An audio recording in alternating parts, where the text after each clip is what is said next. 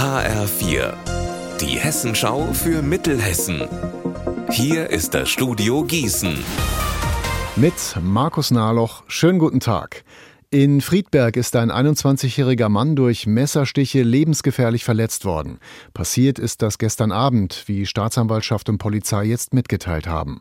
HF4-Reporterin Anne-Kathrin Hochstrat, was ist denn bisher bekannt? Die Ermittler halten sich noch sehr bedeckt. Klar ist, dass es gestern Abend in der Innenstadt von Friedberg diesen Angriff gegeben hat. Der mutmaßliche Täter ist 18 Jahre alt und wurde auch schon festgenommen. Dazu kommt, dass es wohl mehrere Zeugen gegeben hat, die nicht beteiligt gewesen sind, aber den Rettungsdienst gerufen haben. Nach denen sucht die Polizei jetzt für ihre Ermittlungen.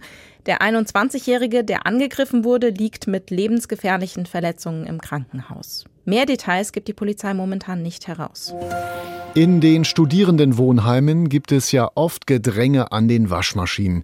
Kein Wunder, müssen sich doch oft 40 Studenten eine Maschine teilen. Um das zu vermeiden, hat sich das Studierendenwerk in Gießen jetzt was ausgedacht.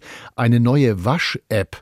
Einzelheiten von Alexander Gottschalk. Mit ihr können die Bewohner ganz bequem per Smartphone Waschmaschinen und Trockner buchen und bezahlen und so auch direkt sehen, falls mal wieder alles belegt ist. Nie wieder warten und nie wieder Kleingeld zählen, das ist die Hoffnung. Als erstes geht die App im Studentenwohnheim im Leihgestener Weg in Gießen an den Start.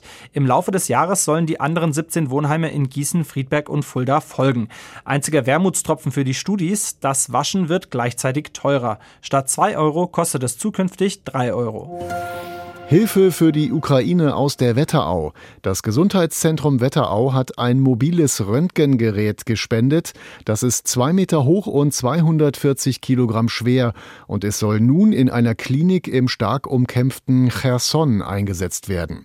Organisiert hat das der Bad Nauheimer Geschäftsmann Gunther Schuster.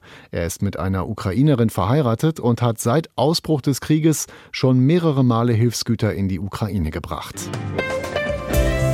Unser Wetter in Mittelhessen. Am Nachmittag gibt es örtlich Schauer, aber auch kräftige Gewitter mit Starkregen. Für den Lahn-Dill-Kreis besteht eine Unwetterwarnung. Die Temperaturen 24 Grad in Siegbach und 25 Grad in Hungen.